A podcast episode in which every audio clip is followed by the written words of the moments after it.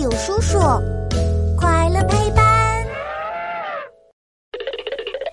肚脐是怎么来的？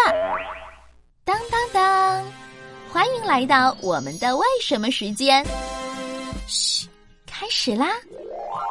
小朋友，摸一摸你的肚子，有没有发现肚皮的中间，肚皮子中间的正中有一个小窝？这个小窝叫做肚脐，你知道它是怎么来的吗？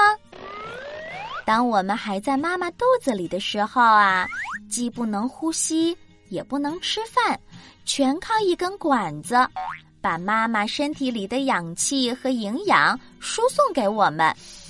这根管子叫做脐带，一头连着妈妈，另一头就长在我们的肚皮上。等到妈妈把我们生出来，我们自己可以呼吸，嘴巴可以喝奶，这根管子就没有用了。医生会把它剪断，让我们和妈妈的身体分开。连在我们肚皮上的那一小段，医生会用线把它扎紧。再过一段时间，它干了，就会自己掉落下来。这时，我们的肚皮上就会留下一个小窝。这就是肚脐。那我们人类有肚脐，动物有没有肚脐呢？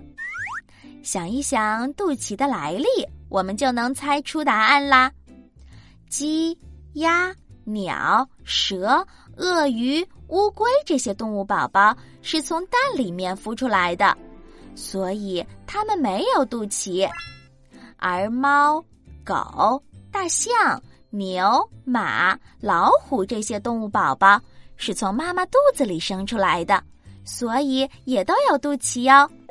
就连鲸鱼也有肚脐呢，知道是为什么吗？因为啊，小鲸鱼也是从鲸鱼妈妈的肚子里生出来的，而不是从卵里孵出来的呀。小朋友，从我们出生和妈妈的身体分开以后。肚脐就没有什么用处了，但是我们也不能随便用手去挖它，不然肚脐会破皮发炎，让我们肚子痛的。要记住哦。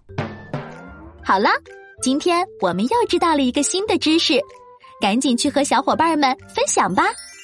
关注大有叔叔，一天三分钟，轻松掌握小问题里的大知识。我们下期见。